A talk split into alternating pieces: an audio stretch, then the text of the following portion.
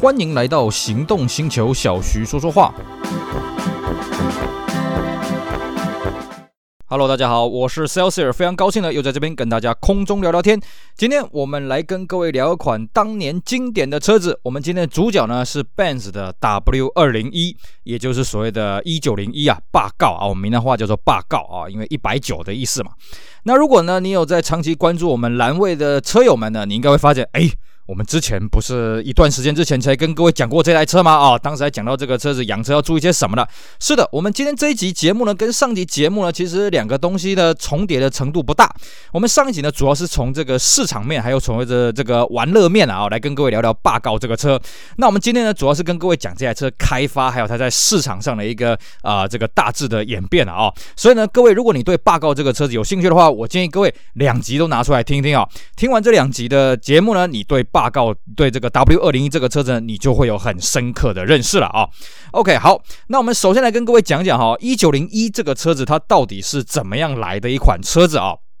其实呢，对 Benz 来讲，他长时间呢，他就喜欢啊做这个大型的车子啊。我们之前在讲这个 A Class 的时候呢，也跟各位讲过，因为他觉得，哎呀，做小型的车子呢，有损我们的 logo 啊。尤其你看一下那个 BMW，你看一看，它就是呢大车做不来，才做小车的，慢慢慢慢这样爬上来了啊。所以各位可以了解，为什么 BMW 七系列一直以来都没办法销量压过 S Class 呢？毕竟车子是 Benz 发明的嘛，是不是？而且呢，Benz 长期以来做这个 S Class，甚至我们可以说了啊、哦，最早 Benz 是做 S Class 起家的。你看那个希特勒那个时代啊，他也是做什么 770K 型啊，呃，什么 500K 啊、540K 这些车子都算是 S Class 等级那种大车了。所以对 Benz 来讲呢，我干嘛做小车嘛？嘿嘿嘿。结果呢，这个什么事情发生了之后，才让 Benz 回心转意呢？啊，就是这个1970年代这个所谓的麦斯基法案啊，美国呢觉得你们这些工业巨头啊，你们这些工产品污染太严重了，给我下令改善啊！这些这个尤其汽车的排污。那么当时就有传出风声说呢，不管是美国也好，欧洲也好呢，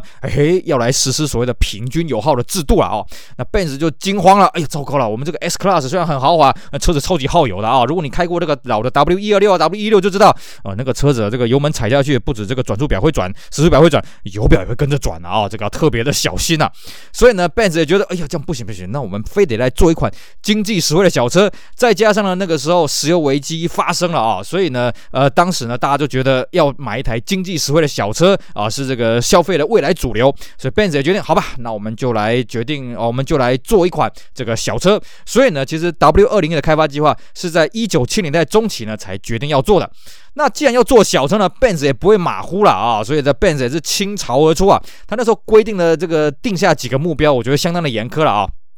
首先，第一个呢，这个车子的长度要比 E Class 少三十公分啊、当时 E Class W 一二三啊，然后宽度要少十公分，而且呢，重量要减轻到两百八十公斤啊。哦，其实这个目标是相当难达成的哦。各位，你去看过这个 W 一二三的规格就知道，哇，这个真的是一个不可能任务。而且当时还有一个哦，它还要兼顾安全性哦。当时其实 Benz 啦哦，在那个年代当然没有所谓的什么 IIHS 啦、NHTSA 啊、NCAP 没有那种东西。但是 Benz 早在六零年代的时候就已经自己在做那个撞击测试，而且那时候撞击测试很好玩啊。它是把这个气瓶啊放在车子的车尾，然后把这个气瓶这个这个打开，然后呢让这个气瓶推动这个车子去撞击。而且那时候 Benz 玩到什么程度呢？玩到说真人直接上去啊啊，这个机械工程师直接上去撞啊啊，或者是说呢，他甚至还研发后座的安全气囊，不是侧面哦，是正面从这个。座椅弹出来这安全气囊，你就知道 Benz 这些人这个脑袋真是有点怪怪的啊、那么那个时候呢，他们针对这个 W 二零一啊，他们也定出了一个标准，就是什么？我们不只要撞正面，我们还要撞侧面。所以呢，各位你听哦，我们刚刚讲宽度要比 E Class 少十公分，可是侧面的撞击呢，也是要这个达标的啊、这个相当的不容易。那么而且还还说车重要减轻在一百一十啊一千一百公斤以内啊。那么这个车子到底有没有达成目标呢？啊，当然是达成目标了啊。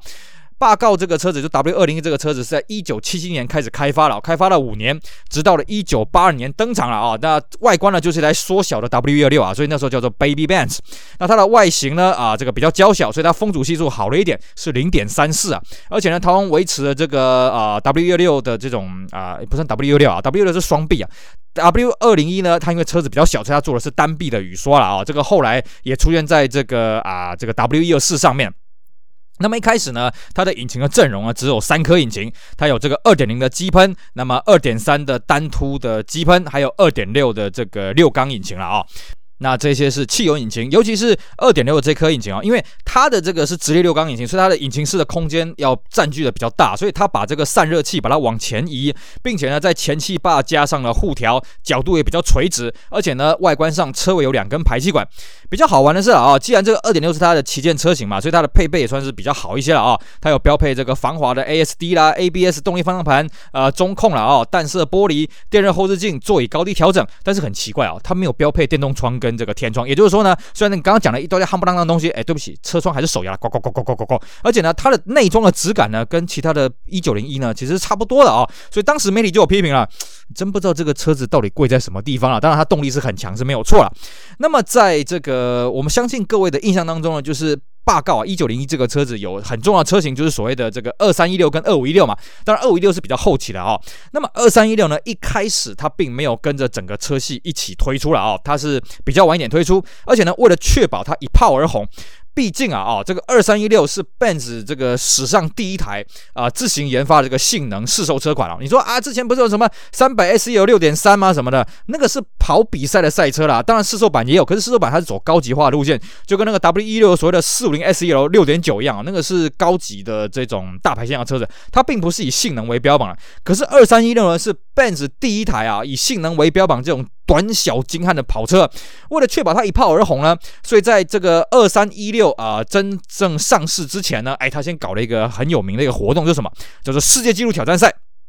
在一九八三年的八月十三日呢，Benz 准备了三台二三一六呢，在意大利的 Nardo 的测试赛道呢，创了三项世界纪录啊、哦，分别是连续行驶两万五千公里，连续行行驶两万五千英里，还有连续行驶五千公里的连续试车平均速度的记录啊、哦。那然后平均速度多少呢？将近时速两百五啊，我看了一下，知道大概是两百四十八、两百四十七左右了啊，将将近两百五啊。那这个它的跑法呢是每三分五秒跑完一圈的啊，而且跑的速度呢不可以低于时速两百四十。那每两个小时半呢就休息一下，检查一下车子的状况。而且呢，根据这个 FIA 的规定啊，它只能更换百分之五的零件。那所以呢，这个车子基本上这三台车在一万七千公里跟三万四千公里呢，分别有更换了前胎啦、空滤啊、油滤啦，还有检查这个气门的间隙。其他东西呢基本上是没有更换的。那它跟试售车的差异度呢，也是有一个严格的规范啊。基本上它跟试售版的差异只有在这个这个这三台车的车高稍微降低了一点点，让风阻降低到零点三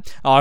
号称说前车头的这个上扬力呢减少百分之四十五，后轴减少百分之四十，并且呢它有加装了一个在驾驶座一个开关呢，就是可以让驾驶关闭这个水箱的进气风啊达到三分之二啊，因为在晚上呢它的这个气温会下降。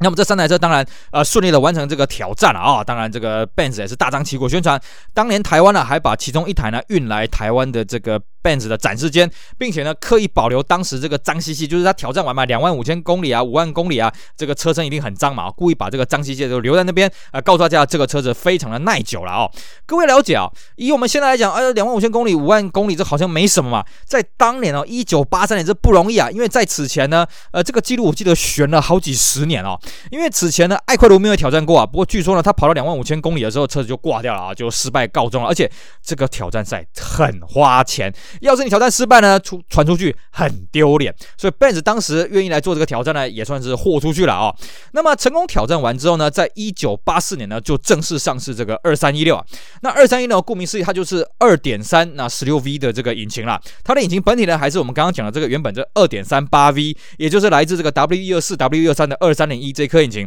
但是呢，这颗引擎只是本体是来自于那里啊，但是它调教什么的哦，其实它的共用性的零件呢，已经跟这个单凸八 V 已经差很多了，因为它这颗引擎呢是这个 Cosworth 调教的啊，改成十六 V 双凸，而且呢改成这个电子点火了啊。那么另外一个是说呢，它的引擎脚也改成液压的。那内装呢，当然就做了很多跑车化的处理，它有四张的桶型跑车座椅，而且呢在排挡头的这个前面呢多了三环表，可以显示油温啊，这个码表还有这个电流，而且它只有提供五速手排，那么只有黑色内装，但是可以选配真皮内装了啊。那这个内装当然所谓的这个千鸟格纹啊，相当的特别，因为我看过这个实车，而且它铝圈呢也。这个铝圈也升级到这二零五五这个 VR 十七啊，并且标配是倍耐力的轮胎。那果然呢，霸告这个二三一六上市之后呢，为了这个宾士的这个赛车形象，算提升到一个新的层次。而且这个车子呢，开始加入这个 DTM 的赛事啊，跟这个当时 BMW 的 M 三啊，啊，这个打的难分难舍。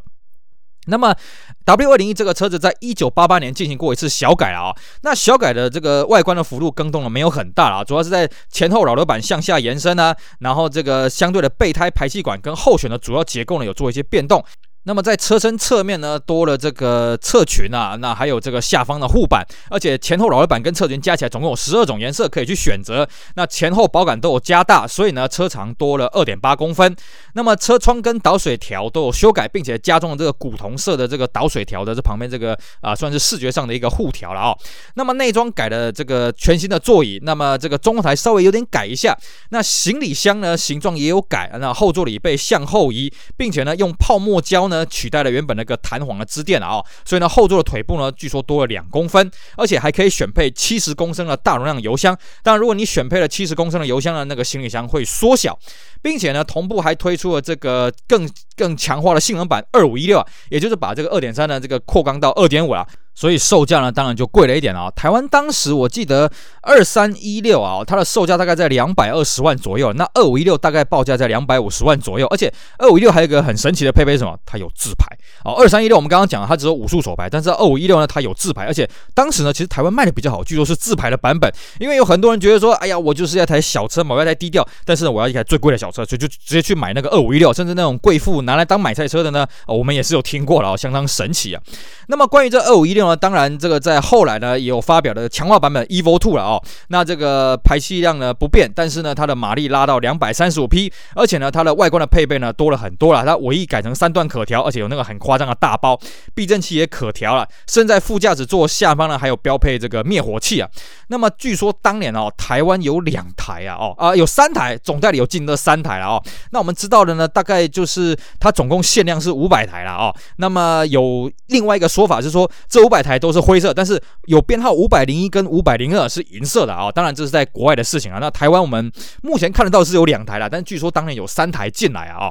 那么在后期的时候呢，它还有追加一款入门的版本是这个一点八啊。那一点八这个车子当然它的这个啊、这个排气量就比较低一点，配备也稍微少一点。不过当年啊台湾进的这个一点八啊，其实配备算是相当的不错啊、因为没有说因为压了售价呢啊就把这些配备给拿掉。当时台湾的报价呢是这个。这个首排一百一十八万五，那自排是一百二十四万哦。那么甚至它呃台规的有配到前电动窗 ABS 啊，那也有音响转速表啊，这个左右这个冷暖空调、蓝点音响、木纹排挡座，这在国外基本上都要选配了啊、在台湾呢，哎，这个算是标配。那么台湾的代理商呢，在这个这个 W 二零的产品最末期呢，还有推的很有名的这个纪念车了。当然，这不是台湾推而已，这全世界都有了啊，就所谓的 Avanca 啊。那这个全球是限量五千台，那台湾推的呢，总共 Avanca。精装车是一百台，那一点八跟二点三呢各五十台。那一点八呢，主要它的配备是有这个 ABS 真皮排挡头、跑车化底盘，还有铝圈、电动天窗呢。那加价是一点八标准版的加价十一万。